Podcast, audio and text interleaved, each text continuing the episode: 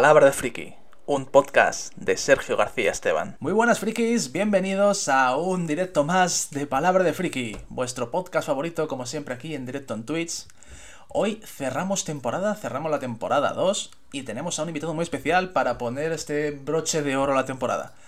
Aquí le tenéis, ya le podéis ver en pantalla. Él es Eric Losty. Hola Eric, muy buenas, ¿qué tal?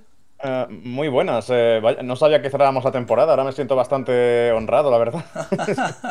sí, sí, sí. Hoy ya era el episodio final de la temporada y bueno, aquí estamos para, celebrarlo.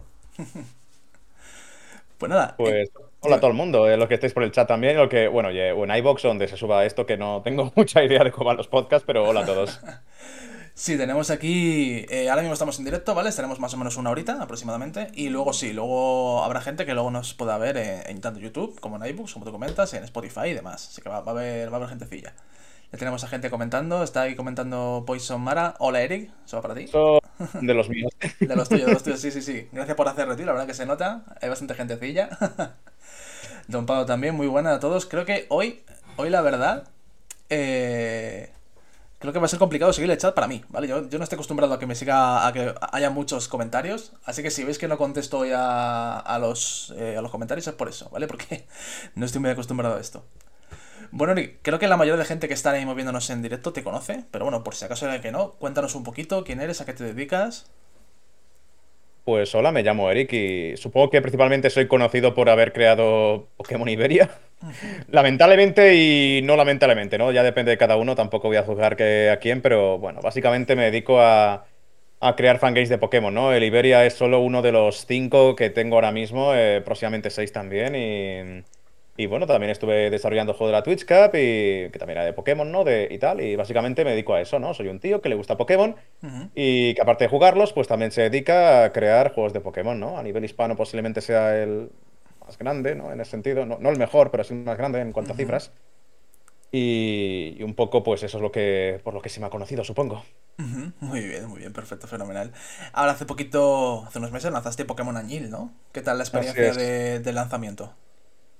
Posiblemente, la verdad, la peor que he tenido, no te voy a negar, tío. Eh, el tema de las preguntas, eh, intenté llevarlo lo mejor posible, pero acabó drenándome mentalmente. O sea, las dudas, dónde consigo este Pokémon, dónde consigo este objeto. O sea, es un juego que ha tenido muy buena afluencia, muy buena acogida y ha llegado mucha gente, muchos chavales jóvenes también, pues haciendo muchas preguntas y yo, pues bueno, intentando hacer un servicio al cliente lo mejor que puedo, pero, pero no me da la vida, ¿sabes? No, demasiado, demasiado. Y más mm. ahora que también sigues todavía, ¿no? Ahora que estás ahí haciendo de proyectos de, bueno, de Pokémon en eh, general, cuéntanos. A ver, pues yo, aparte del canal de Twitch, que donde hago gameplays de Pokémon y de otra cosa, ¿no? Estoy con el Magic Arena también, por ejemplo. También eh, eh, creo los juegos en directo, ¿no? durante los directos y tal. Y ahora mismo estoy creando Pokémon Z, que va a ser como coger la región de la sexta generación, que es Kalos, que era como Francia, e intentar hacer un juego eh, basado en esa región, pero con mi propia historia y mis propios personajes, porque creo que esa generación tiene una región muy chula, pero que los juegos oficiales, que son Pokémon XY, pues no la aprovecharon del todo, ¿no? Y me hacía ilusión pues ver qué podía hacer yo con eso. Es lo que tengo entre manos ahora mismo. Qué bueno, qué bueno. Sí, es verdad, además, hace poquito, eh, yo tuve una época, pues justamente cuando ya, antes de que saliera Teaser the Kingdom, que ahora no sabe lo que más estoy jugando, dije, hmm. quiero, quiero volver a coger un juego de Pokémon y, jugarlo, pues, volver a pasarlo. Y justamente cogí Pokémon, Pokémon Y, o sea, volví a coger mi 3DS y demás. Y, justamente lo que comentabas ahora de esto, de que no está la región aprovechada, te dio totalmente la razón. Es que al final está bien, porque es bonito, pero, pero le faltan cosas, estoy de acuerdo contigo, sí, sí. Entonces tú vas a intentar explotar más eso, hacer tu, tu historia, ¿no? Sí, porque además me mola el tema de la historia y la Revolución Francesa es como de de mis cosas de la historia favorita. Y voy a intentar hacer algo con eso, con el tema de historia de Francia, Revolución Francesa y ver qué se puede salir de ahí. No, sí, Pokémon XY está, está entretenido, es divertido, pero a nivel de historia y tal, es como que, uff, podéis haber hecho cosas chulas aquí, ¿no? Pero bueno, te has jugado al Tests of the Kingdom, dices. Tears of the Kingdom, estoy... Lo estoy intentando jugar, pero es que el sistema de armas es superior a mí. No puedo eh, con el tema de que cojo un arma, me encariño con ella y se me rompe, ¿sabes? Cuando me estoy encariñando con ella. Y es como, joder, es que me lo quiero pasar porque todo el mundo está disfrutando de esto, pero joder, es que no, tengo que superar esto del sistema de armas que se rompen. sí, eso es cierto, eso es verdad. Yo soy muy dado, por ejemplo, a llevar espadas. No, no es lo que es el mm. mandoble ni lanzas, lo, espada, ¿vale? Yo soy de espada y escudo, soy muy clásico. como, claro, la, típica imagen de Link que tenemos. Eh... Exacto. Exacto, exacto. Yo soy muy de eso, de llevar espada y escudo. Y, por ejemplo, me jode mucho cuando la mayoría de armas que me encuentro son otras, diferentes, son mandobles y demás, y las espadas se me rompen. Digo, joder, digo, yo, quiero ir con espada. Y me fastidia mucho. Es una sí, a veces que con una, una, una porra bokoblin de estas que son súper feas encima, no sé, no me siento... No puedo rolear como un caballero, ¿sabes? Ese es lo que el problema que tengo con eso y con el anterior también, claro. Sí, sí, eso es una putada, eso hay que reconocerlo. No sé si de los que nos estáis viendo del chat eh, estáis jugando a Tiso de Kingdom y en ese sentido, ¿qué os parece si lo estoy jugando eh, este sistema de, que se rompan las armas? Comentadnos que os leemos. Bueno, Eric, mientras comentan, eh, yo hay una pregunta que le hago a todo el mundo que viene al podcast, ¿vale? Es, una, es como un peaje que, que le hago a la gente para que, me llegue aquí. Y es la siguiente. Eh, ¿Friki senazo se hace? ¿Tú qué dirías? Hombre, si, si decimos que se nace, te refieres a que si el friquismo está en, la genética, ¿te, refieres? Eh, hombre, no soy biólogo, pero supongo que no, ¿no? Que, hombre, ser friki pues comprende pues tener ciertos hobbies, afición al cine, a los videojuegos, a, no sé, a la poesía, cualquier cosa así medio de nicho, ¿no? Un poquito. Y supongo que como cualquier hobby, pues esos son gustos adquiridos, ¿no? Em, no sé, por poner un ejemplo, a mí me gusta Star Wars, por ejemplo, porque mi padre me metió en ellas cuando era pequeño. O que imagino que voy a decir que a tu pregunta, a tu peaje, voy a decir que friki se hace. Muy bien, muy bien. Mira, nos están comentando el, ya en el chat también, dice que friki se nace, dice Poison Mara. Y respondiendo a la pregunta de, las armas, eh, comenta así con Miswo, eh, mola crafteo, pero duran muy poco las armas. Es verdad, o sea, es, una putada eso. Que si por lo menos durasen más, pues mira, todavía se podría o, repararlas o algo así, no sé, algún sistema para no quedarte sin tu espada para siempre, ¿sabes? A los tres golpes. Eso es una putada, sí, sí. Y más mm. lo que tú dices, cuando a lo mejor en este caso en Tears of the Kingdom, que han metido además el tema de, combinar armas con objetos y demás, que digas, joder, tengo este objeto que es la hostia y con este arma que me gusta mucho y tengo un arma que, que da unas hostias increíbles y llegas, das dos hostias y se te rompe. Y joder. Mm. A mí me pasa mucho que yo, yo soy muy tonto para eso. Y cuando estoy, pues yo qué sé, a lo mejor cojo un arma que me gusta y me pongo a cortar el césped con ella. Y me lo dice ah, mi chica, me dice, deja de hacer eso que la vas a romper antes de usarla. Y yo, pues tiene razón, pues tengo que dejar de hacerlo. A ver, yo, yo, diría que no se rompe, a lo mejor me equivoco, pero joder, sería raro que se rompiera con el césped, ¿no? Yo creo que eso se rompe cuando impactas a los enemigos o algo así. Espero que sí, yo por si acaso he dejado de hacerlo. Vaya, lo, lo testearé en la próxima vez que juegue, porque joder, sería una putada ya eso, ¿eh? Sí, sí, sí, la verdad que sí. bueno, Eri, cuéntanos un poquito, ¿qué estás jugando actualmente? Además de lo que juegas en Twitch, así de ah. manera personal, ¿qué estás jugando? Pues estoy jugando cosas, porque me he pillado con, la novia, me nos hemos pillado el, el premio este de la Play 5, que, a ver, no me paga Sony, pero sinceramente lo, recomiendo muchísimo, porque mira que era reacio, o sea, que esto que pagas una cuota anual y tal, y puedes jugar un montón de cosas. Es como un Game Pass, pero más caro, pero con mejores juegos, ¿no? Y yo decía, bueno, esto, esto no va a salir rentable y tal, pero, pero nos hemos metido en una semana eh, el Assassin's Creed de Unity, el Assassin's Creed Syndicate, y ahora vamos a empezar el Origins. O sea que, o sea que, ¿cuánto nos habría salido comprar esos tres juegos, sabes? O sea que estamos jugando a Assassin's Creed ahora mismo porque mm, es una saga que teníamos pendiente y, lo estamos jugando como en orden y, tal. Y, la verdad que muy guapardos, la verdad. O sea, el Unity, por ejemplo, que se dio un montón de palos por el tema de bugs en su momento y tal, cuando se lanzó, yo me lo he gozado muchísimo. Pero bueno, como te digo, porque me mola mucho el tema de la versión francesa y tal. Y. Y bueno, básicamente a nivel personal es lo que estoy jugando. También juego a las Magic antes de irme a dormir en el móvil y. Pero bueno. Muy bien, sí, sí. es un mal hábito que tengo que intentar eh, quitarme. ¿El dejar el, móvil antes de dormir o dejar las Magic? ¿Cuál es tu mal hábito? Eh, Fambos. Yo, yo, tengo un problema en general con el, con el móvil de, estar revisando todas las redes sociales y Discord y, yo qué sé, fueron coches e incluso y mierdas y, y debería dejarlo, la verdad. es verdad que a veces viene bien, sí, yo lo reconozco. Yo también utilizo mucho el móvil, lo, lo cuento aquí en directo. Y es una cosa que, que sí que tiene razón. Hay que también. No está bien estar todo con el móvil, chicos. pero bueno. No, especialmente cuando te vas a dormir, porque esto, yo no lo sé, esto me lo contaron, no sé si es verdad, pero por lo visto, si tienes una fuente de luz cuando estás durmiendo directamente a los ojos, eh, liberas una hormona, una hormona rara o no sé qué historias que, te quita el sueño. No sé si es verdad, si alguien puede arrojar más luz, nunca mejor dicho, sobre esto, pero, pero es por eso que no recomiendan nunca el tema de estar con el móvil antes de dormir, ¿sabes? Y por eso muchas veces las tablets estas de leer, las Kindles, pues tienen como una como de luz regulada que no activa esa hormona o algo por el estilo, vaya. Claro, sí, sí, yo también he escuchado algo similar, de, bueno, de esto. No, no sabes exactamente qué es una hormona y demás, pero sí, había escuchado algo por el estilo que decía eso. Mira, dice, nos comenta eh, Alonso C. Dice, había algo como que por X minutos de luz que por, perdón, por X minutos eh, de luz, X minutos pero de sueño. O sea, cuanto más te estás eh, enfocada a la luz, cuanto más te, mm, te expones a ella, perdón, no me sale la palabra, pues tienes peores minutos de sueño.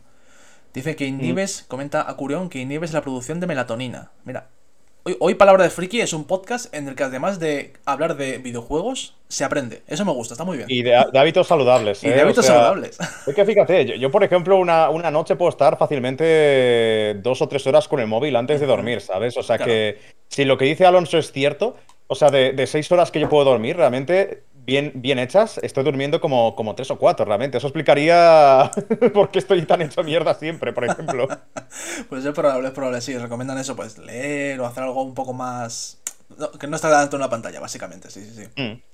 Total. Pues hablando de Assassin's Creed, que tú comentabas ahora que has pasado, os habéis pasado el Unity y el Syndicate. Fíjate, Mm. esos dos, casualmente, yo los tengo, pero de momento no me los he pasado. ¿Tú los recomiendas entonces? Ha dicho que el Unity sí. Eh, yo lo recomiendo porque son como el término medio, porque para mí los primeros, eh, el 1, el 2, que es el famoso, el de Ezio, ¿no? Sí. El 3 y tal, que los de la PS3, vaya, eh, son demasiado viejos, al menos para mí, que me he metido ahora en la saga y tal, para mí son demasiado viejos y un poco ortopédicos. Y los nuevos están guapos, o sea, el Odyssey, el, el, el Valhalla, están guapardos, pero... Ujú. Pero no son la experiencia Assassin's Creed, ¿sabes? No son la experiencia ahí de asesino por los tejados y tal. En cambio, estos dos, el Unity y el Syndicate, son como la, la etapa donde cogieron la fórmula de la saga de ir por una ciudad asesinando, infiltrando y tal, y la llevaron como a poliéndola al máximo, tanto a nivel artístico como gráfico, como de mecánico y de jugabilidad y tal. Y, ostras, yo me los he gozado mucho, tanto el Unity como el Syndicate, y me ha parecido ahí eh, el pick de, de la saga. Ujú. Qué bueno, qué bueno. Yo la verdad, a mí por ejemplo, el, el Syndicate en particular, con toda la estética y demás de la revolución industrial Mm. y todo eso, sí es un juego que me llamó la atención, pero yo lo que me a mí lo que me pasó, yo sí jugué la saga prácticamente de- desde el inicio, y cuando llegué a estos juegos eh, estaba un pelín saturado. Entonces dije, necesito parar un tiempo de, de jugar Assassin's Creed. Sí, e- e- es una cosa que tiene esta saga. Para mí lo peor que tiene es que están muy chulos, pero se hacen repetitivos, te queman. Sí. O sea, tienes que dejar un tiempo entre juego y otro porque son un formato muy repetitivo. Muy divertido, pero muy repetitivo. Exacto, mira, comenta precisamente Alonso eso, dice, el Assassin's Creed ha perdido mucho con las nuevas generaciones, lo que tú comentas, de que ya no es esa esencia.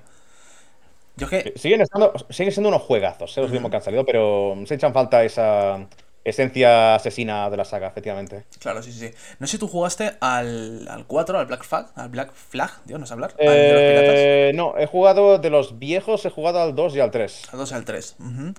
A mí es que particularmente ese me pareció muy bueno, pero porque a mí me gusta mucho, igual, que a ti te gusta el tema de la Revolución Francesa y demás, a mí todo lo que sea pirata, o sea, un juego así Mm. de piratas y demás, me mola mucho. Entonces, ese en particular me gustó mucho, aunque es verdad que no. Ahí ya pierde un poquito, porque es infiltrado un poquito más, por ejemplo, en selva. eh, yo qué sé, no, no hay grandes ciudades, como pueda ser, por ejemplo, París o como pueda ser Mm. Londres. Entonces ahí sí es verdad que el- cambia un poquito el matiz. Pero a mí me gustó mucho ese particular. Eh, creo que también estaba para Play 4. No sé si estará en el pase este que comentas. Mm, Sí, seguramente hay un remaster o algo así. No sé. Ujú. Lo mismo algún día lo pruebo para dar, tener un poco más de perspe- perspectiva histórica de esta saga. Muy bien, sí, sí, pues te digo, a mí se me gustó mucho. Luego ya, a partir de ese fue cuando dije, vale, tengo que parar. Y algún día lo retomaré. Jugué al Origins, al, al de Egipto, que está, Sí. muy, está muy chulo. Sí, Pero- hablan muy bien de este, Mm. tengo ganas de jugarlo. Está, está muy chulo, está muy chulo. A mí me mola bastante. Luego ya no lo acabé, por lo mismo, porque salió otro juego que. Pues que en ese momento dije, vale, ya, ya lo voy a seguir jugando. No Mm. sé si te pasa a ti, Eric, que te pones a jugar un juego y luego sale otro que dices, ostras, tengo más ganas de jugar a este. Y dejas el que estás jugando. Normalmente no, porque realmente tampoco soy gamer de jugar a mil cosas. O sea, yo. Mis dos amores en el mundo de los videojuegos son eh, Dark Souls y Pokémon. O sea, fuera de esas dos sagas, pues de vez en cuando juego algo, pero es más un poco también. eh, o juego, eh, entre comillas, de forma social con mi novia, en plan de por hacer algo con mi novia, en plan de jugar a un juego, juntos, a un Stardew Valley, lo que sea. O, o portar un juego en directo, pero jugar por mi cuenta a un juego eh, que no sea ni Pokémon ni de la saga Souls, hace tiempo que no lo hago, sinceramente. Claro, no, sí, sí, totalmente. Mm. Muy bien, muy bien, perfecto. Entonces, eh, a ti te toca a lo mejor si cuando salías para Carrati Púrpura sí que te pasaría algo así, de decir, vale, dejo todo y juego a este, por ejemplo. Sí, Bueno, además que tal y como está Twitch, o sea, tuve que rushear el juego en tres días porque cuando sale un juego nuevo y, y tú eres un canal que se dedica a esa saga, a esos juegos, pues, pues está el tema este de que tienes que rushearlo en, en dos o tres días y tal. Y esa es la, la peor parte, sin duda, de, ser streamer de Pokémon, ¿no? Que ya no puedo como saborearlos los juegos y tal, pero bueno, ya, lo ya, que eso, tiene. Eso es verdad, eso te doy la razón, sí, sí, sí. No, bueno, yo no lo noto, pero sí que lo veo, por ejemplo, en este caso, yo, yo desde, desde público, ¿vale? Que no, no desde Mm. streamer. Pero sí que lo veo de que hay gente que sale el juego y se lo ha pasado en el fin de semana. Porque lo streamea o por lo que sea. Y se lo termina en nada. Hombre, fíjate con el Zelda, tío, que, que ha salido y, y la gente pegándose en maratones de 20 horas, que es como... mm, Joder, qué lástima jugar a juegos así porque por, por cómo está el ecosistema de Twitch, ¿sabes? Pero, pero bueno. Bueno, es una nueva forma de, de consumir videojuegos también. Eh, todo, Mm. A todos nos vamos adaptando, por supuesto. Mm. Mira, tenemos un comentario de Poképillón. Dice que, que él es así. O es así, que sí, dice, yo soy así. Eh, me pasa cuando estoy a punto de terminar uno. Sí, sí, o sea, a mí me pasa igual. Yo, de- cuando sale un juego que me va a gustar, o sea, que sé que digo, a este lo voy a jugar sí o sí, suelo dejar alguno abandonado siempre. Siempre. es una cosa. Veo un poco de Netflix. que cuanta más oferta tienes, pues menos te centras en... Con las series, por ejemplo, sí que me pasa más eso de que dejo una eh, porque no me convence, retomo otra y etcétera. Pero luego las que dejas a media de las series, las retomas y las terminas al cabo de un tiempo. Eh, pues normalmente no, porque ya pierdo un poco el flow y ya digo, ah, qué pereza, ¿sabes? Me pasó, por ejemplo, con la de. ¿Cómo era esta? La de. La de Cyberpunk, que no sé qué, The Runners o algo así que se llamaba. em, una que Ah, sacaron de sí. Cyberpunk. Sí. Que la, la empecé porque hablaba maravillas de ella. Me pareció que, bueno, no está, está, estaba bien, o sea, un poco adolescente, pero estaba bien, pero tampoco me cautivó. Y recuerdo que la dejé al quinto episodio así, ya me pasé a otra cosa y no la he tomado de momento. O sea, a lo mejor algún día la retomo porque no es larga, pero yo qué sé. Hablando de serie, ya que sacas el tema, eh, ¿qué estás viendo actualmente? ¿Tanto series, pelis o qué quieres ver de lo que ha salido o que has visto? Cuéntanos un poquito. Pues, a ver, em, me, eh, o sea, em, veo muchas sitcoms porque nos las solemos poner así para comer o para cenar o lo que sea aquí en casa. Muy bien. Entonces, eh, nos estamos viendo Brooklyn Nine-Nine, que no sé si la conoces o se la conoce alguien del chat. O sea, sitcom que no es desconocida, pero para lo buena que es, sí que considero que debería tener más fama, ¿no? O sea, es una serie que para mí debería estar como en el tier de, de sitcoms famosas a la altura de The Office o de Cómo conocí a vuestra madre o incluso de Friends, porque la calidad que tiene esa sitcom eh, no es para menos.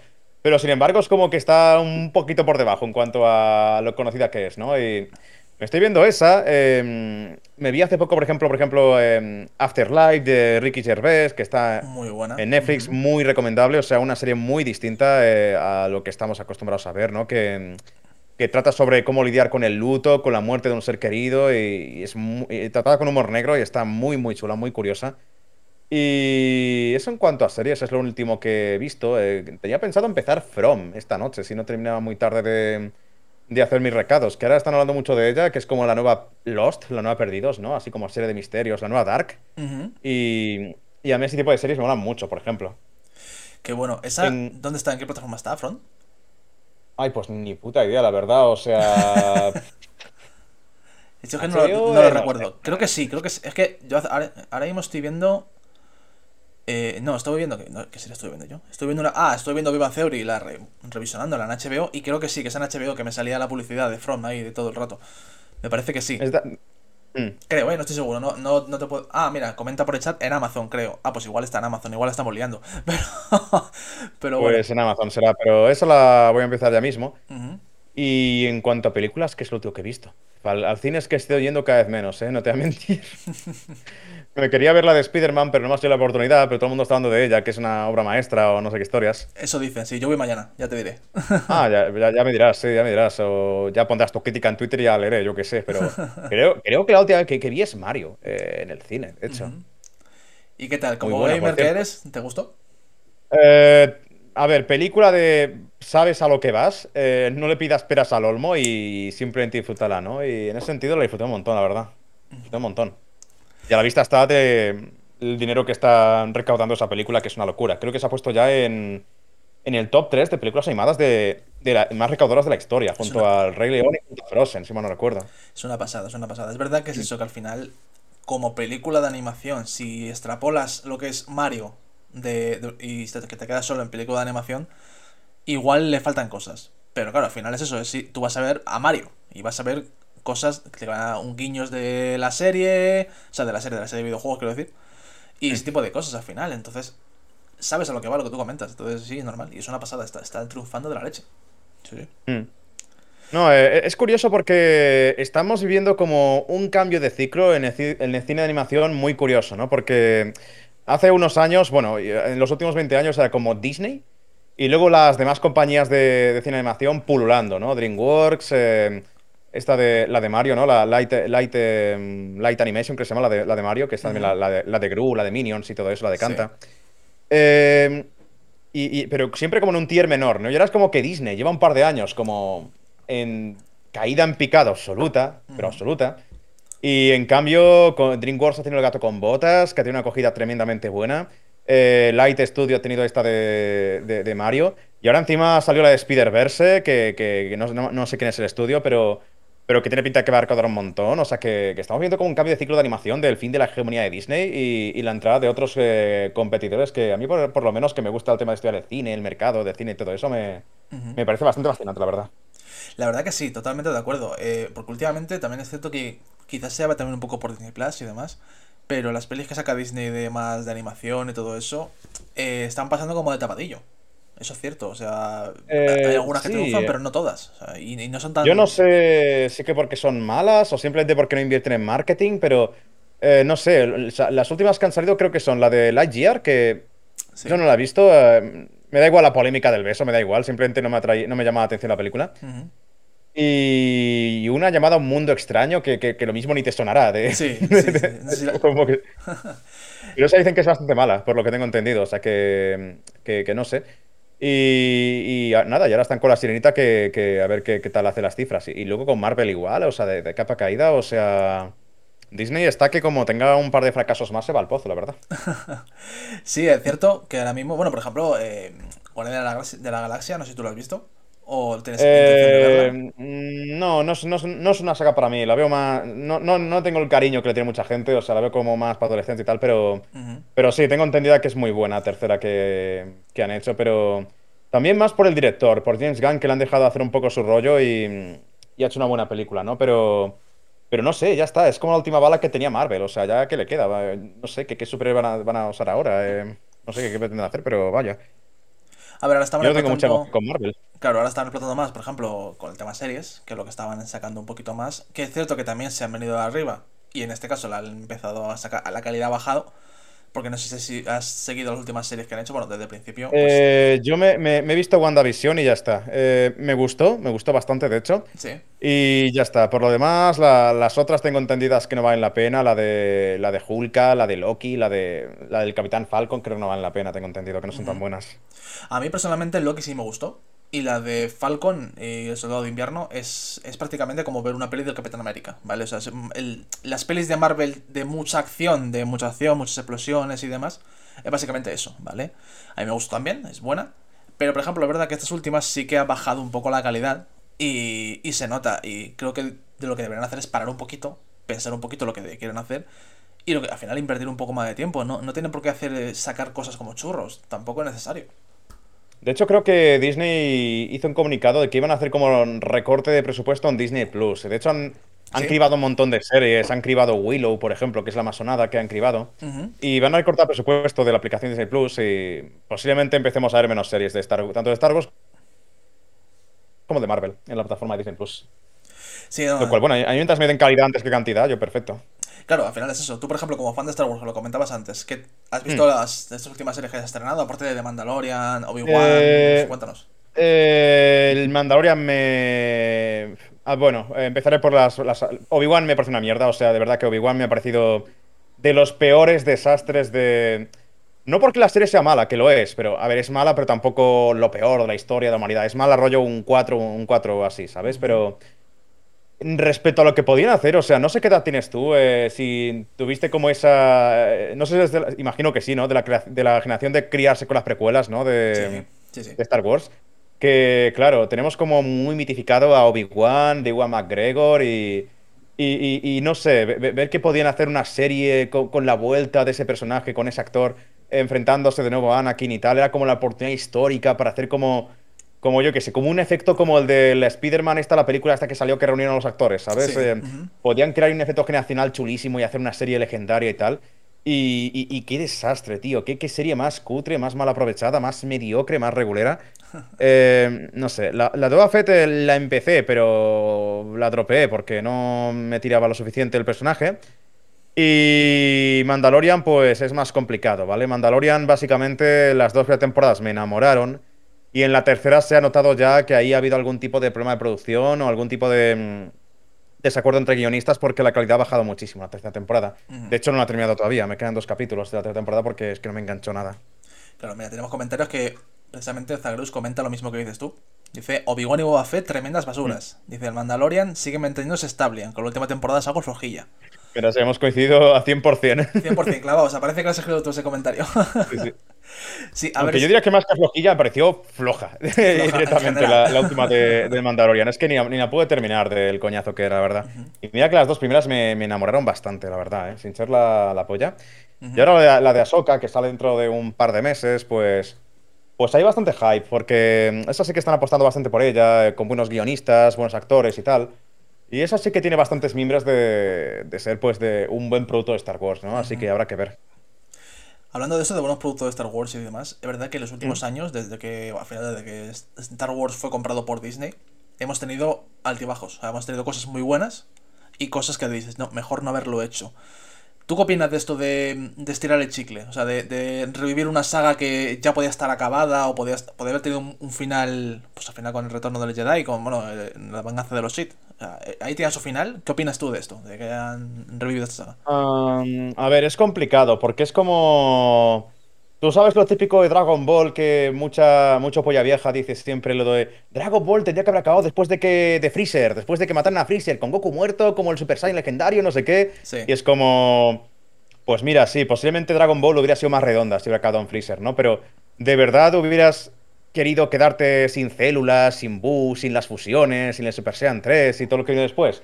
Entonces, es muy fácil decir que están estirando el chicle y tal, pero yo qué sé, fíjate con Marvel, ¿vale? Sí, con Marvel han estirado muchísimo el chicle, pero yo qué sé, también hemos tenido una oferta de productos de Marvel como no hemos visto nunca en la historia.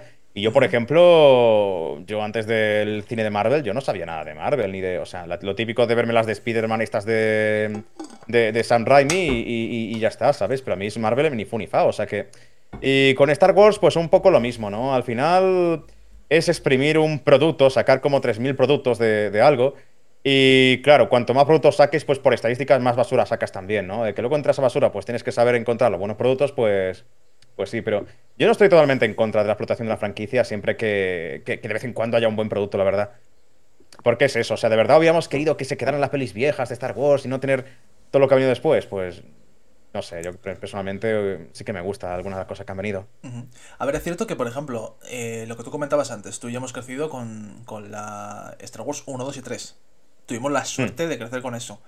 Pero todas las generaciones que han llegado posteriores, que ya han sido han ido creciendo y demás, de no haber sido igual por la trilogía Disney o, por alguna de estas series que tenemos en Disney Plus y demás, no se habrán introducido en el mundo de Star Wars. Y a lo mejor no, nunca habrán visto estas películas, tanto las, las de los 70-80 como las de los 2000, precisamente por esto. Porque dirán, esas películas son antiguas, eso no me llama la atención. Mm. Pero a lo mejor viendo algo de esto, sí que han dicho, hostias, que hay unas películas que son de hace unos años, voy a verlas. Eh, entiendo lo que quieres decir, aunque ese ejemplo no es el mejor, porque precisamente Star Wars, las nuevas, eh, han tenido muy poco impacto en las personas jóvenes. O sea, creo que según un, estudio, la gente que seguía viendo Star Wars eh, de Disney era personas de rollo de 30 años así, ¿no? Y entre el público joven Star Wars no ha entrado tanto y, de hecho ellos ven Marvel y ven sus cosas, ¿no? Pero sí que estoy de acuerdo en lo que dices de que siempre está bien que las nuevas generaciones tengan la oportunidad de, descubrir sagas, ¿no? Em, yo, por ejemplo, comentaba el otro día en un directo que, por ejemplo, me encantaría jugar a Silent Hill 2. Es el típico juego que siempre quiere jugar porque es con una obra maestra. Se han escrito libros sobre él a nivel psicológico, el simbolismo y tal y no puedo porque es demasiado viejo. Y yo llevo tiempo diciendo, tío, ojalá algún día haga un remake de este juego y lo pueda jugar, no sé qué, ¿sabes? Sí. O sea que yo soy partidario de que las nuevas generaciones descubran, puedan descubrir productos actualizados. A mí eso me pasó, por ejemplo, lo que comenta lo de que un juego es demasiado viejo. Eh, con Metal Gear Solid, con el Metal Gear Solid 1, el ah, mítico, lo de la Play 1. lo de la Play 1. Yo ese lo jugué en su momento, ¿vale? Cuando era más pequeño, cuando estaba, cuando estaba en el del auge. Y no me lo pasé, lo jugué un poco, pero luego cuando me enganché más a la saga fue a raíz a lo mejor de pues, Metal Gear Solid 3, o sea, ya en Play 2, que ya he mejorado un poco la cosa. Eh, este es el famoso, ¿no? El, Snake Eater ese, el que van a hacer un remake. Exacto, sí, ese es, ese es. Mm. Pues ya me enganché un poco más ahí, que fue... pero me enganché tarde, o sea, ya había salido creo hasta el 4. Y cuando rejugué el 1, que me lo pasé muy tarde, ¿vale? Dije, hostias, me lo voy a pasar porque el juego está muy bien, Pero dices, qué ortopédico, qué manera de jugar. O Mm. sea, ¿cómo es posible que esto se jugara en su momento? Menos mal que hemos evolucionado. Entonces, Sí. te entiendo lo que quieres decir, sí. Mm. Eso pasa mucho. Pero bueno, Mira. lo malo es cuando hacen un remake y empeoran la calidad, ¿no? Que lo sabemos ver bastante de cine, por ejemplo. Uf, sí, no, a ver, yo la verdad tengo un poco de miedo con lo que puedan hacer con este remake, con el Metal Gear. No sé si tú eres- te, te gusta la saga de Metal Gear, ¿no, Eric? Eh, me llama la atención porque, por eso, por lo que dicen que es buenísima, pero no es mi género. O sea, los shooters. Bueno, no es exactamente un shooter, ¿no? Em, No, es más No lo que es. infiltración de así, pues eso, de, de mat- es, a ver, es- en realidad es, aquí me vais a matar un poco, pero es similar entre comillas a Assassin's Creed, ¿vale? Lo pongo entre comillas, por el hecho de que es más infiltración y demás, y de matar a los malos, por así decirlo, pero de manera oculta. Tú al final tienes a lo mejor una pistola, pero tienes 10 balas. No te puedes casi Mm. poner a pegar tiros, aunque luego con, hay jefes finales y contra ellos sí que, pues sacas un bazooka o lo que sea, ¿vale? Pero es o sea, más... como una especie de survival, ¿no? Eh, Sí. Digamos. Eso es. Hmm. Mira, comenta Pues- precisamente Chico bien juego lo mismo, lo, de, lo que tú decías, lo de que van a sacarle el remake, sí. Perdona, Sí, lo, lo, en el E3, eh, el, o sea, E3. eh, esto de Sony que hicieron hace una Sí. semana, creo. em. Sí, sí. Pues eso, hablando de- del tema de remakes y demás, ahora mismo no me viene a la mente ningún remake así que digas eh, por qué lo han hecho. Pero, pero sí, hay muchos remakes que joder, es mejor casi haberse quedado con el original. No sé si te viene a ti alguno a la mente ahora mismo. Cine, tenemos mismamente pues los live action de Disney y estos de que están haciendo, ¿no? El mayor ejemplo siendo el Rey León de hace unos años, por ejemplo. ¿A ti no te gustó Rey León? Eh, me la de- a ver, me la descargué y la vi a cachos, porque leí tan malas críticas que digo, voy a descargarla y verla un poco a saltos. Y, y era, un- era lo mismo, pero sin alma, sin personalidad, porque la habían metido como un estilo hiperrealista a los, a los personajes, a los animales, y eso no expresaba nada. Y, y me pareció una película flojísima, flojísima, la verdad. De las pelis de live action de, de esta Disney, ¿cuáles has visto? Lo digo por más o menos hacer un, un ranking. Eh, sí, La Bella y la Bestia, la del Rey como dije, a, a cachos eh. La de Aladdin. ¿Cuáles más han salido? Es que tampoco. Está Dumbo, la de la, la maga y vagabundo. No la vi, esa no la vi. Eh, esa tampoco. Mulan, también ha salido.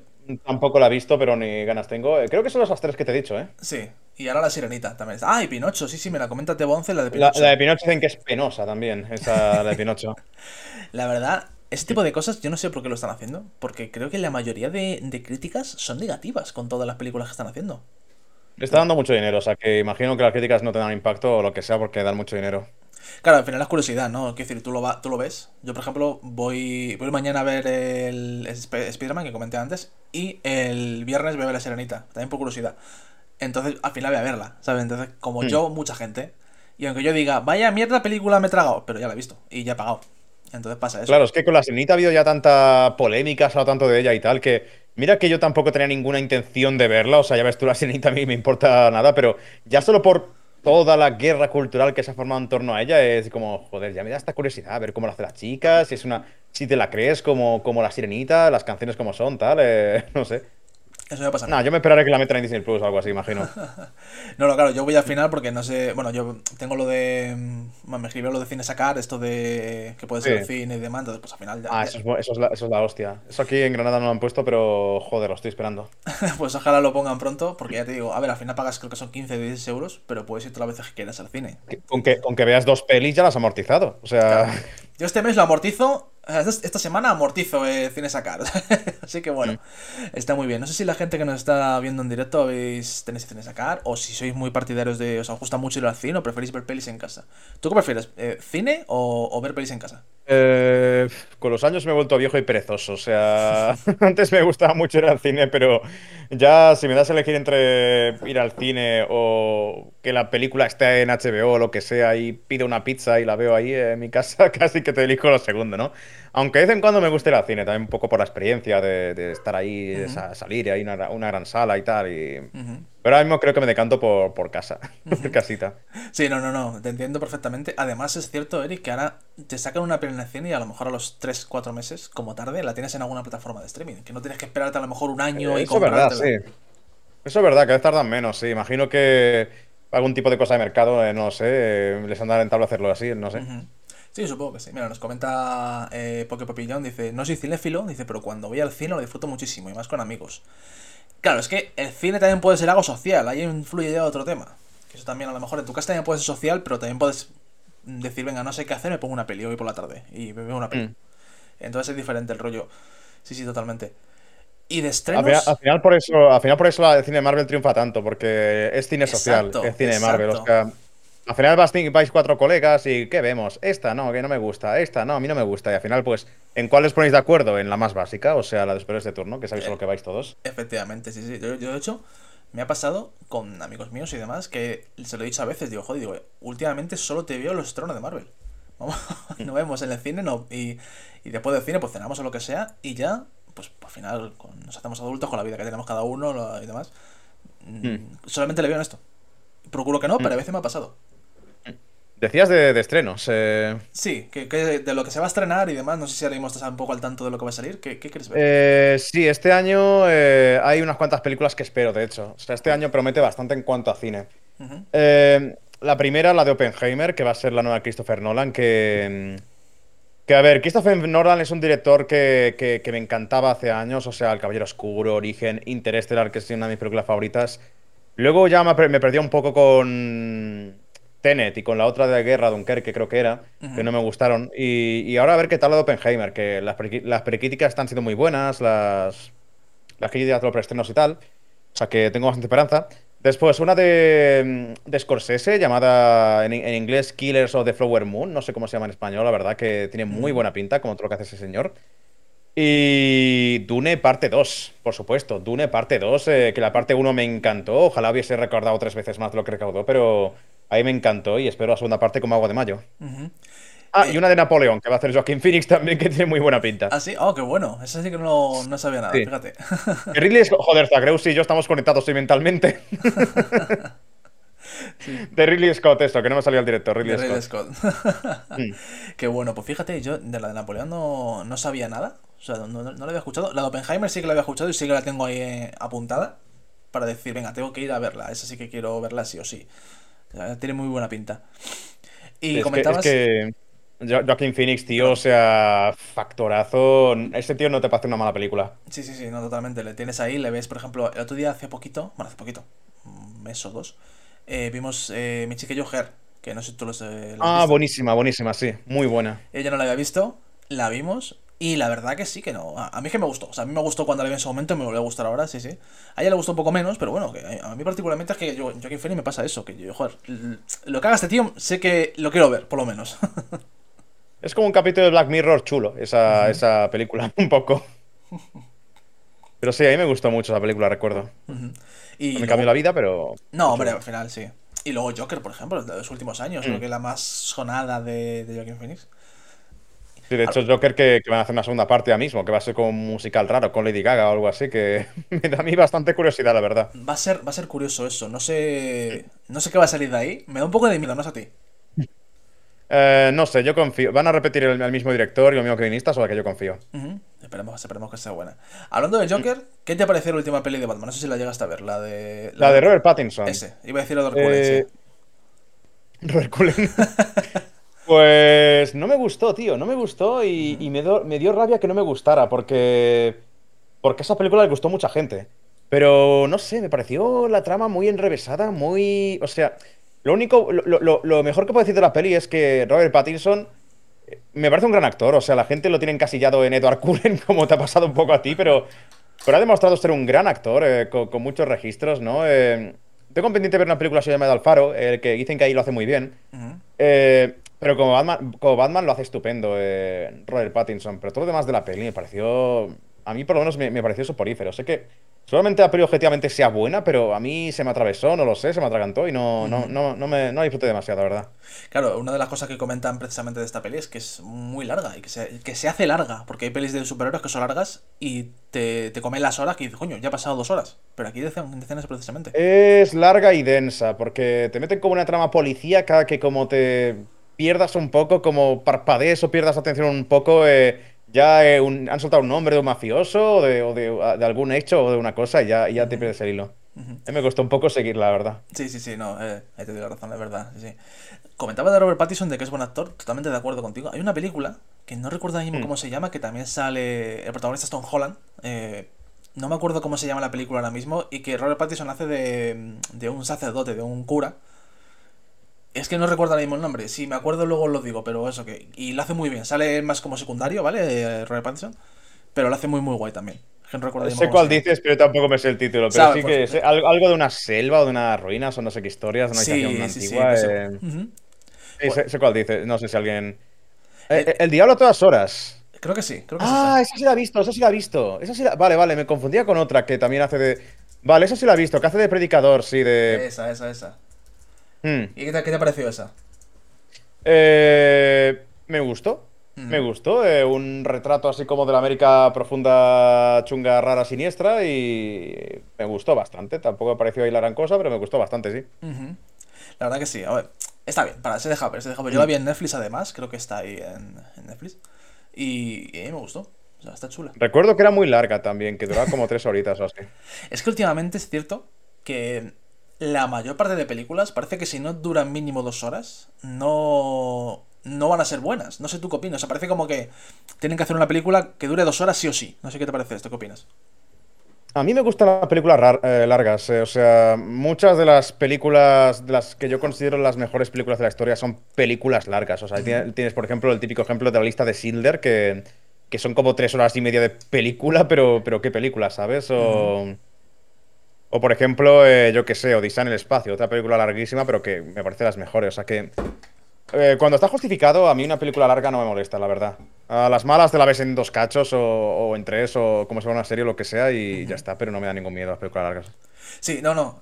Es eso, cuando está justificado, sí. El problema es que parece que, mm, que todas las pelis tienen que durar eso ahora. Es a lo que me refiero. Y muchas veces, por ejemplo, como pasa con el caso de, de la Batman que hemos comentado, parece que, que meten minutos por meter. No sé tú qué opinas y qué opinas de los que nos estés viendo de- en directo. Mm, ¿Qué te pasa a ti?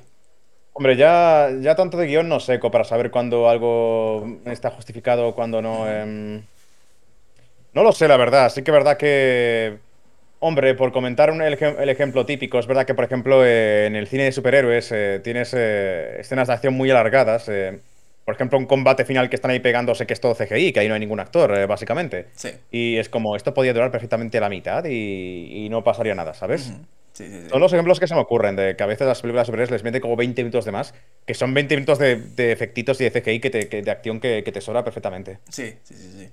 Y hablando de películas largas, aquí igual me meto en un jardín. Eh, Avatar 2, ¿tú lo has visto? La he visto, sí. em, ¿Qué te pareció? em, a ver, es que es complicado porque el cine de, de James Cameron, o sea, que, que- que, por cierto, esto me, me- creo que lo sabe poca gente, pero la- las tres películas más taqui, o sea, tres de las cinco películas más taquilleras de la historia son de James Cameron, que son Titanic y las dos de Avatar, básicamente. O sea, el cine de James Cameron es que más que va a ir a ver una película, es como ir una atracción. Y como que vas a una atracción de un parque de atracciones. Sabes que vas a ver como una experiencia tecnológica mm, eh, curiosa, ¿no? Y, y en ese sentido, yo disfruté bastante de Avatar 2. O sea, me pareció a nivel de historia, pues. muy simple, muy. Muy llana, eh, aburrida un poquito a ratos y tal, pero. Pero a- como atracción de, de parque de atracciones. eh, disfrutando de los efectos especiales en el cine, la acción, cómo está rodada y tal, me pareció muy disfrutable. De hecho, una- es una película que, que sí o sí se tiene que ver en, el cine, Avatar 2. Exacto, exacto. Justo de lo que te iba a decir ahora. Que a mí me pasó con Avatar 1. Que yo Avatar 1 no la vi en el cine, la vi en mi casa. Entonces Mm. cuando la vi dije, bueno, pues está bien. Pero no entendía e- esa emoción por Avatar. Y claro, ya Avatar 2 no la he visto. De hecho, hoy se estrenaba en Disney Plus, por cierto. Pero no la he visto. Y claro, me da miedo verla ahora en, en mi casa, que al final, bueno, tengo una tele normal, ¿sabes? Tampoco tengo una sala de cine. Y me da miedo verla por eso, precisamente, porque voy a decir, vale, pues lo que tú dices, si la historia es normalita, lo, lo interesante son los efectos especiales, pues eso lo voy a perder, está claro, no, no sé. No sé Pues es, es, es Avatar 1, pero en el agua y con tecnología de 2023 en lugar de 2008, ¿sabes? Ya está. Básicamente eso. Oye, pero bueno, al final tiene su mérito, claro, son- lo que tú dices, son pelis para ver en el cine y por eso se convierten en películas de las más taquilleras del- de, la historia. Que eso ya Mm. es, vamos, es mucho, ya con eso vamos. Perfecto. Sí, y la de Titanic también fue en su momento un hito tecnológico, lo que logró esa película, como recreó eh, pues, el hundimiento del barco y tal, eh, eso fue una locura, vaya. Bueno, es que Titanic, espérate, ¿de qué año es Titanic? Mismo no lo recuerdo, del 90 y algo? 1996, creo. O Noven- 98. 96. o 96 90. 98, no recuerdo ahora mismo. Mira, momento ya por Eh, curiosidad. 97, mira, mira. entre los. Ahí, ahí, entre medias. Sí, Titanic, fíjate, 96, año 97, macho. Han pasado casi, pues casi 20 años de esta, eh, 30 años de esta peli casi. Y es una burrada. Lo, lo que Y ha envejecido muy bien la película, además, ¿eh? Ese es el tema, porque hay muchas películas que tú las ves que dices, coño, eh, esta película era la hostia, pero qué, qué mal ha envejecido, ya no puedo ni verla. Es que Titanic se hizo casi al 100% con, con cosas eh, reales, o sea que, que no tiene apenas ordenador, ¿sabes? Que, que metían a la gente pues, en tanques de agua para crear... eh, Está, está muy bien hecha, está muy, ha envejecido muy bien esa película además. Sí, sí. Para mí, de, de las mejores películas de la historia, Titanic. Es- sí, en ese sentido es buena. Es verdad que a, mí, particularmente, me aburre Titanic. O sea, como película tal, llega un punto en el que me cansa, ¿vale? Yo desde cero lo reconozco. O sea, aquí ya igual me. igual me genero odio, pero bueno, yo reconozco, me, me, me cansa, ¿vale? El Titanic. Pero es cierto que es eso, que ha envejecido muy bien, a ti te doy totalmente razón, y está muy bien hecha. Sí, sí, sí. Mm. No, hay mucha gente que le parece, le parece un peñazo Titanic, el tema del romance, ¿no? Eh, tiene como ese estigma, ¿no? De, de película de culebrón de, de romance y tal, pero... O sea, a mí me encanta Titanic. Bueno, está muy bien, ¿no? no por supuesto, para gusto los colores. Mira, comenta Zagreus un comentario que me ha hecho mucha gracia. Hablando de. de, Sí, de Avatar. De Avatar, creo. Sí, sí, sí. Que es el meme de Stacy Malibu, Avatar 2, con el sombrero nuevo. O sea, totalmente. O más o menos, sí, pero bueno, eh, como ha salido entre una y otra, han pasado 15 años, pues tampoco molesta, ¿sabes? Bueno, al final es eso, que por lo menos se han tomado su tiempo. Que... ¿Cuántas películas querían sacar de Avatar? Querían sacar unas cuantas, ¿no? Eh, quieren sacar 5, sí, eh, o sea, quedan, queda- quedarían 3 ahora mismo. Ujú. Hostia, como esperemos 15 años entre una y otra, no. Igual No, por lo visto no, por lo, por lo visto la- las, las siguientes ya están medio rodadas, porque como lo han rodado todo como a la vez o no sé qué historias, y se Ah. les faltaría la postproducción. Y las siguientes dentro de dos años. Eh, Ah, bueno. Pero como no varía un poco la historia, yo ya me empezaré a cansar, la verdad, ¿eh? Claro, es que ese es el tema. Volvemos a, a lo que hablamos al principio de Assassin's Creed. Que, que es eso, que como te van a sacar muchas mm, pelis iguales o muchos juegos iguales, Mm. al final llega un punto en el que necesitas parar. Que dices, no, oye, James Cameron, hazme otra cosa, tío, no me sigas con esto. Sí, sí, sí. Exactamente. Sí, sí, sí, no, de verdad, de verdad, sí. Eh, hablando de, de esto, de, de películas que, que esperaron, que esperamos a muchos años y demás. Por ejemplo, comentábamos antes el caso de Star Wars. No sé si te viene a la mente alguna otra saga que, que luego volviera a renacer. Ahora mismo yo no tengo ninguna en mente. Eh, sí, yo, yo personalmente sí que he vivido una historia así. Eh, yo, eh, el universo, mi universo favorito de ficción es El Señor de los Anillos, la Tierra Media. Ah, bueno, claro, ya sí, Eh, sí. Ujú. Muy por encima de Star Wars, eh, muchísimo por encima, de hecho. eh. Y entonces, claro, yo soy un devoto religioso de las tres películas de Peter Jackson de los años 2000. Ujú. Y me las veo todos los años, de hecho, en Navidades. Y, y claro, luego salieron las películas del Hobbit en 2012 y no me gustaron. O sea, tampoco me parecieron un desastre, pero eran peliculitas de 5, ¿sabes? De... Esto es indigno para esos anillos. Esto es, es- es indigno. No son malas pelis, pero es indigno, ¿sabes? Ya.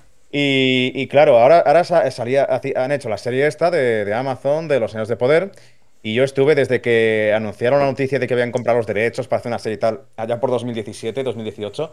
Yo había est- estado siguiendo noticias, esperando, viendo a ver eh, entrevistas, eh, eh, teo- te- teorizando, ¿no? De por dónde, por dónde podrían tirar. Y, y esperando muchísimo tiempo y, y al final pues ha sido una serie bastante normalita, la verdad, bastante normalita. O sea, que, que a lo mejor mejora luego en la segunda temporada, ojalá que sí, pero, pero que me dejó bastante frío y, y bueno, me dio una valiosa lección, ¿no? De que eh, está bien tener hype por las cosas, pero espera lo mejor y prepárate para lo peor, como suelen decir, ¿no? Eh, nu- nunca des por, por, por hecho que, que esto va a ser la polla porque te pueden decepcionar, acabas bastante decepcionado al final. Sí, es que al final creo que a todo el mundo le ha pasado un poco eso. Y de hecho tú has sido bastante benévolo con la crítica de, de los anillos de poder. Porque yo he escuchado, yo no lo he visto, ¿vale? Lo conozco. Pero mm, he escuchado que, pues, que era una mierda, que, que joder, que tanto para esperar para esto y demás. Y le ponían muy a parir. Igual que, por ejemplo, ha pasado con la serie La Casa del Dragón, la serie de- que han hecho también de Juego de Tronos, que salieron como a la par, más o menos. Que la gente igual también la criticó muchísimo. La Casa Dragón, yo creo que le, ha gustado mucho a la gente, ¿no? En ¿Sí? general. eh, sí, Ah, sí, pues, eh, por lo menos la impresión que yo he tenido es que ha gustado muchísimo la serie. A mí me gustó mucho, de hecho, la Casa del Dragón. ¿A ti te gustó? Sí. Yo, yo soy de los que ca- acabó muy desencantado con Juego de Tronos, con el final que le dieron, eh, con la última temporada en general. Las dos últimas, incluso, la largaría. Eh, y estaba un poco a la defensiva con esta nueva serie, ¿no? En plan de. Tenéis que re- reenamorarme con, con esto, ¿eh? Porque si no. Y me han reenamorado a, a- a ese universo con esa serie. A mí me- yo me quedé muy satisfecho, de hecho. ¿La recomiendan entonces? La recomiendo muchísimo para la gente que quedó desencantado de Juego de Tronos porque, porque aquí se pueden reencontrar con este universo con una serie de muy buena calidad, la verdad. Pues la veré, la veré. Es que a mí con Juego de Tronos me pasó una cosa muy curiosa. ¿Juego de Tronos cuántas temporadas tiene? ¿Seis? ¿Cinco? No me acuerdo mismo. Eh, ocho. Ocho, vale. Pues yo de la 1 a la 7 la vi en un mes. No he visto ninguna y vi todas esas del tirón. Entonces, claro, yo no, no tuve ese hype que tuvisteis todos de esperar de una temporada a otra. Yo cuando terminé la, la séptima, prácticamente empezaba la octava. O sea, yo la vi muy del Mm. tirón. Y sí que noté, evidentemente, pues el bajón de, de los últimos. Dejando aparte la última temporada, ¿vale? Noté el bajón. Pero para mí no fue tan. tan eh, llamativo. Porque al final lo vi todo Sí, de seguido. claro, claro, si lo has visto todo de seguido, claro. Es que creo que ese bajón afectó más a los que la seguimos en principio por las cábalas que nos hemos montado en nuestra cabeza de que si los, los caminantes blancos, que, que las teorías y tal. Es posible, sí, que golpee menos duro a la gente que salió del tirón. Ujú. Claro, pero sí es verdad, la última temporada eh, a mí particularmente no, no me gustó cómo la desarrollaron. Creo que, Mm. aparte ya de lo que. las miles de cosas que pueden haber hecho, que no hicieron. Pero dejando aparte de eso, que igual, o sea, ¿cuántos capítulos son? ¿Seis? ¿Ocho? Eran, eran muy poquitos en comparación con el resto. La última eran seis, sí. Seis, ¿verdad? Claro, y Mm. eso que, joder, si os dan la oportunidad de hacerlo, de contar las cosas con más calma o hacerlo más pausado y demás, ¿por qué sacar solo seis capítulos? Ahí ya, Mm. bueno, no sé por qué lo hicieron, la verdad, pero sí, fue una cosa curiosa, la verdad. Eh, tiene, eh, tiene su explicación de por qué lo hicieron. O sea, por lo visto HBO les ofreció que alargaran la serie todo lo que les hiciera falta. Como si querían hacer nueve o diez temporadas, todo lo que les hiciera falta. Pero por lo visto los showrunners de Juego de Tronos estaban finiqui- eh, eh, escribiendo un contrato con Disney Plus para mm, meterse a desarrollar una serie de Star Wars o no sé qué historias. Ah. Y entonces querían quitarse de encima Juego de Tronos cuanto antes e irse a Star Wars. eh, y al final fue curioso porque les dio tan mala prensa, ese final tan mal hecho de Juego de Tronos, les dio tan mala prensa que al final Disney les rompió el contrato y se quedaron sin Juego de Tronos y, y sin Star Wars. No, Eso fue una putada. cosa, una cosa bastante kármica, la verdad, de justicia poética. Joder, pues mira, fíjate. No, no sabía yo esa historia, qué bueno. O sea, que tú recomiendas la Casa del Dragón entonces, ¿no? Sí, me la... Sí, sí, recomendadísima, vaya, de lo mejor del año pasado. Ah, bueno, bueno, pues mira, pues sí le daré una oportunidad porque mm, yo te digo, yo acabé... O sea, tenía miedo, tenía miedo, porque en mi caso, en tu caso sí que escuchaste buenas críticas y te gustó, además. Pero yo en mi caso escuché lo contrario, que era, pues eso, pasable, simplemente dejémoslo ahí, que era como, bueno, pues ya está. Volviendo al Hobbit, que lo, lo has dicho antes, pero he pasado por alto. Eh, el Señor de los Anillos son tres libros, una peli por libro. El Hobbit es un libro y sacan tres películas. ¿Qué, qué, qué te parece esto? Eh, a ver, la comparación no es del todo acertada porque a veces también eh, hay que tener en cuenta la densidad del libro. Sí. O sea, es verdad que el Hobbit no da para tres libros. No da para tres libros. O sea, no da para tres películas, perdón. Sí. Pero tampoco da para una, ¿vale? Porque El Hobbit es, es un, es un libro de unas 250 páginas más o menos. Y es como un cuentecito narrado con un ritmo muy ágil, ¿vale? El típico cuento que narrado en ritmo muy ágil, en una página se han ido ya a una ciudad, ya han luchado contra sé quién y no sé cuántos. Y, y entonces es denso, o sea, es, es un libro corto, pero en la que Bilbo vive muchas aventuras, ¿no? Entonces, eh, no estoy de acuerdo con los que dicen de que no da para, para tres películas, pero tampoco estoy de acuerdo con los que hacen la comparación matemática de si con tres libros de los anillos han hecho X minutos, con el Hobbit les correspondía una peli de una hora y media y tal, porque con eso tampoco les daba. O sea, Ya. el Hobbit es una historia que, que- que da para. Yo creo que dos películas habría sido el término correcto, de hecho. Ujú. Claro, al final la clave es lo que tú dices. O sea, yo, por ejemplo, he hecho esta comparación, ¿vale? De pues, un libro por peli, o sea, una peli por libro y luego de otros tres, tres pelis. Pero creo que lo al final es eso, hay que saber dónde, dónde está el límite. Quiero decir, no, no alargar en exceso ni acortar tampoco en exceso. Mm. Entonces, hay, hay películas que intentan abarcar un libro entero y lo hacen mal. No, no porque no estén bien hechas, que lo están, pero porque no, no pueden meter todo lo que quieren meter, porque el libro es muy denso. Véase, por ejemplo, las películas de Harry Potter. No sé si tú eh, has visto las películas de Harry Potter, has leído los libros. Es mi segundo universo favorito después de la Tierra Media. Perfecto, me parece muy bien, me gusta mucho eso. Ahora, ahora hablamos de Harry Potter, pero, eh, o sea, de- del reboot de, que se anunció Sí. en HBO. Pero a ti, por ejemplo, no sé si te pasa, a mí, a mí sí me ha pasado que las últimas pelis, sobre todo, a- por ejemplo, La Orden del Fénix, sin ir más lejos, ese libro tiene muchas cosas. Que sí, que muchos son se pueden quitar, sí, pero, pero evidentemente no vas a poder meter todo en una peli. Eh, yo es que creo que, que- que est- todos los fans de Harry Potter estamos de acuerdo en que Harry Potter, su formato, tendría que haber sido una serie. De hecho, yo el reboot este le quiero dar una oportunidad. O sea, Harry Potter hecho serie, en plan una temporada por curso. ¿dónde hay que firmar? O sea, si lo hacen bien, con unos, unos actores carismáticos, eh, manteniendo un poco la magia, ¿no? De la, la esencia. de- que a ver, que también tienen que remar con muchas cosas en contra, ¿eh? Porque hay muchas cosas icónicas que, que aún tenemos reciente, ¿no? Por ejemplo, la, la musiquita de John Williams, eh, la escenografía del castillo, eh, algunos actores, ¿no? Mucha gente asocia a Snape a- a- al difunto Alan Rickman, por ejemplo, ¿no? Eh, pero no sé, yo le queda una oportunidad, la verdad, porque es que, a ver, a mí no me molesta que se salten cosas en las pelis, porque al final hay que entender un poco el formato, ¿no? De quedarse con lo más espectacular y, y todo eso. Al final son medios distintos, ¿no? Y ya está, mientras la peli en sí sea una experiencia orgánica y satisfactoria, pues, pues ya ves tú. Pero sí que es verdad que siempre tiene como esa penita de, buah, qué bien le sentaría a Harry Potter ser una serie, sinceramente. O sea que yo encantado con este reboot, la verdad. A ver, en ese sentido sí, es verdad. Lo que pasa, estoy- en verdad me refiero, estoy de acuerdo contigo, de que, que le, le sienta muy bien una serie y creo que va a ser, si lo hacen bien, pueden hacer muy buenas series, muy buenas temporadas y una serie muy buena. Lo que pasa Eh, que es, dime. No, que, que para mí el mayor miedo, tío, es... eh, claro, es que este, este, la, premisa de la saga te obliga a filmar con niños, en plan de...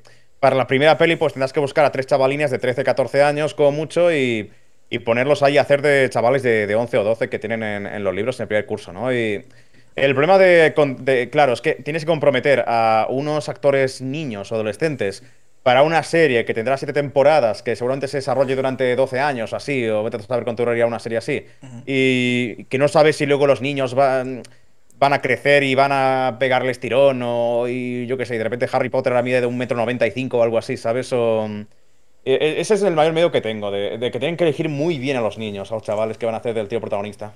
Claro, luego te puede pasar como con Bran Stark, hablando volviendo a Juego de Tronos.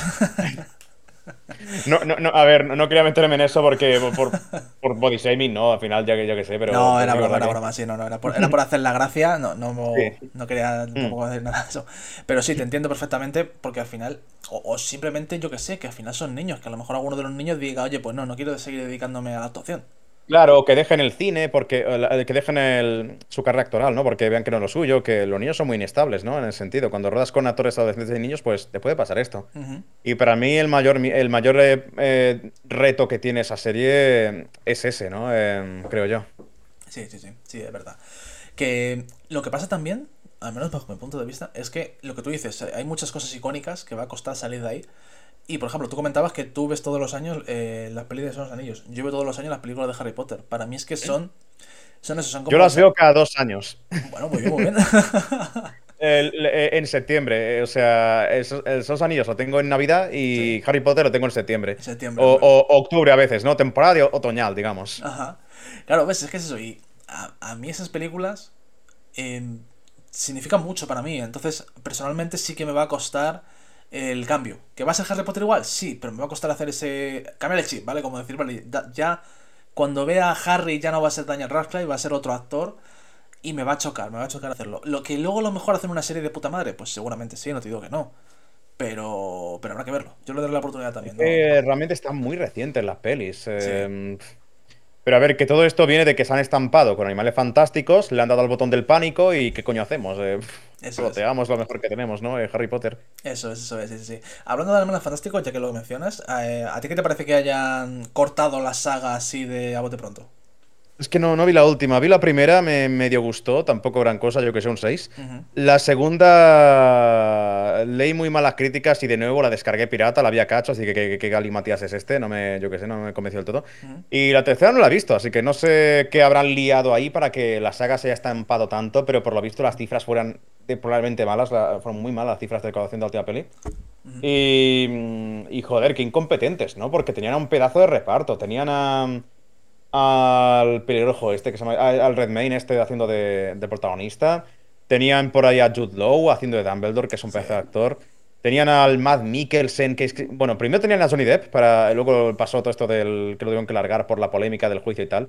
Pero es que luego tenían a Matt Mikkelsen, o sea, tienes un pedazo de reparto. Tienes una de las IPs más valiosas en tus manos para hacer eh, historias en este universo y la cagas de esta manera, pero qué incompetencia, por favor. Sí, sí. A mí particularmente, yo sí que la vi, la de Los secretos de Dumbledore, la tercera parte. Hmm. No me disgustó. Tampoco es de lo mejor de, del universo Harry Potter, pero no me disgustó. Y, y al final, pues eso, como que eran cinco pelis, te dejan un final abierto. Y la cosa me da rabia No que corten ahí. Yo por hacer un análisis así que puede estar equivocado, creo que el problema con esa saga es de indefinición, de, de que el público no sabe qué esperar de esa saga, ¿no? Porque claro, yo vi la primera y era pues de un tío que, que- que- que cuidaba de animales mágicos, ¿sabes? De no sé. un- Y luego ya como empezó a derivar a, a un rollo geopolítico entre Grindelwald y entre Dumbledore y que es una guerra de magos y es como... Pero ¿qué indefinición es esta, por favor? Y, y creo que ese es un poco el problema, ¿no? Que, que- que el público no sabía qué, qué esperar de esas películas, no sabe qué iba a ver con esa saga y, y eso generó como cierto rechazo, ¿no? Falta de conexión. Sí, al final eso. Si dejas todo definido de primeras, o al menos cuentas, vale, esto va a ir sobre ese tema. Que sí, que luego empezaron a decir lo de que no, que te iba a contar toda la historia de Dumbledore y demás. Pero creo que la primera simplemente fue por probar, a ver qué pasaba. Vieron que gustaba y decía, oye, ¿y si contamos cosas de Dumbledore? Y dijeron, pues venga, Mm. vamos para adelante. Y ya salió esto. Y eso. No, no está mal la película, o sea, a mí me gusta, me gusta todo lo que... Cuando saquen una cosa de Harry Potter, eh, volviendo al tema de los, los fans, de las sagas y demás, todo eso que hemos comentado antes, yo particularmente si sacan una cosa de Harry Potter, sacan una cosa de Star Wars, lo voy a ver. Me puede gustar Mm. más o menos, pero lo voy a consumir. Entonces, los vi y, y seguramente si hubieran sacado una cuarta o una quinta, las vería, por supuesto. Yo algún día me la veré la tercera ya por curiosidad de, de si era tan mala o... O no sé. Supongo que has jugado al Juegos Legacy entonces, ¿no? Em, Sí, por supuesto, por supuesto. sí, a- yo también lo jugué en su, ¿Y qué te, momento qué te y- pareció? Eh, como producto de Harry Potter es un regalo. Eso, o sea, se nota que la gente que está detrás ama Harry Potter, sabe de Harry Potter y es un puto regalo de referencias, de cómo han representado muchas cosas con, con un cariño eh, extraordinario. Como juego de mundo abierto, mm, normalito, decente, un 7, le daría yo un 7, 7.25. Claro, es que al final ese es el problema. Yo lo analizaba hace poquito también en el, en el blog que tenemos de Palabra de Friki. Y bueno, yo es que analizo por micrófonos. Entonces le puse, la máxima nota son 5 micrófonos, pone poner 5 estrellas. Y le puse cuatro y medio. Pero porque yo soy muy fan de Harry Potter, entonces a mí me va, me va a molar. Pero al final es el tema ese, el tema de, de que si ya vas más allá. Volvemos a hablar de la peli de Mario, ¿no? O sea, si eres fan de Mario, te va a gustar la peli de Mario. Si te vas por. vas a verla porque es animación, no te va a gustar tanto. Aquí lo mismo, si tú te gusta Harry Potter, te va a gustar mucho el juego. Pero como, como juego de mundo abierto, eh, está bien, pero mm, no hay. eh, los hay mejores, por supuesto. A ver, el Hogwarts Legacy al final tiene el típico síndrome de mundo abierto de intento abarcar mucho pero sin profundizar en nada, ¿no? Te meto muchas cosas, que si de cuidar animales, que si de, de matar a, de- a gente con sistema de combate de Dark Souls, que si llevar una tienda en Hogsmeade o no sé qué historias, y, y al final no profundizan en nada y es como que está bien, tiene muchas cosas chulas, pero ninguna te llega a reventar la cabeza. Ujú. Sí, sí, es verdad, es verdad. Hay cosillas que están, están más pulidas que otras, eso es cierto. Pero bueno, como historia, me parece particularmente, me moló. Con lo que es la trama y tal. A ver, no es la hostia, pero está guay. Sobre todo las tramas, más que la principal, la de los personajes secundarios, Las los amigos. secundarias, sí, e- eran las mejores, sin duda. A mí lo que me moló, por supuesto, sí. sí. Bueno, y pues ya hemos terminado, se nos ha pasado la hora muy rápido. La verdad que me lo he pasado muy bien, no sé tú. Ah, pues, pues, pues sí, ahora se, se ha pasado volando a mí también, la verdad. eh. Ha estado muy Pues, bien, la pues, verdad. pues un placer, la verdad. eh, al final, como te había dicho al principio, hemos hablado bastante más de cine que de videojuegos. Bueno, está bien. Espero que al público de las plataformas estas le guste el cine, porque si no, tremenda chapa. No, no, no, seguro que sí, por supuesto. Al final eh, el podcast es tanto de videojuegos como de, de cine y series. O sea que, por supuesto, es, es lo- de lo que va esto. ha sido un placer tenerte aquí. eh, contigo, como decía al comienzo de- del episodio, cerramos la temporada 2. Y espero, la verdad, habrá temporada 3, ¿vale? Y espero, si tú quieres, que vuelvas para la temporada 3 y tenerte aquí de nuevo. Eh, a mí me encantan los podcasts, así que sí, yo por mí encantado, vaya. Genial, perfecto. el tema de cuadras fechas, aunque eso está disponible, así que supongo que bien. Fenomenal, perfecto. Pues nada, muchas gracias a todos los que nos habéis estado viendo, también aquí en directo en Twitch. Gracias por comentar en el chat. Eh, como he dicho al principio de- del episodio, no estoy acostumbrado a que haya mucha interacción en el chat, entonces sé que me he dejado comentarios sin responder. Pero de verdad, muchas gracias por estar aquí. Ha sido un placer teneros a todos. Y nada, la semana que viene lo tendréis ya en todas las plataformas habituales, en YouTube, Spotify y demás. Ya lo, lo compartiremos por las redes sociales. Eric, no sé si para despedirte quieres eh, despedirte de alguna forma, decir alguna frase en particular o algo. Mm, bueno, no, simplemente desearle una buena noche a todo el mundo que nos esté escuchando y ya está. Los podcasts son escucharse por la noche, ¿no? Así que voy a ver si acierto y desearle una buena noche a la gente. Pues muy buena noche a todos, muchas gracias por estar aquí. Y nada, regresamos en septiembre con una nueva temporada de Palabra de Friki. Hasta la próxima. Hasta luego.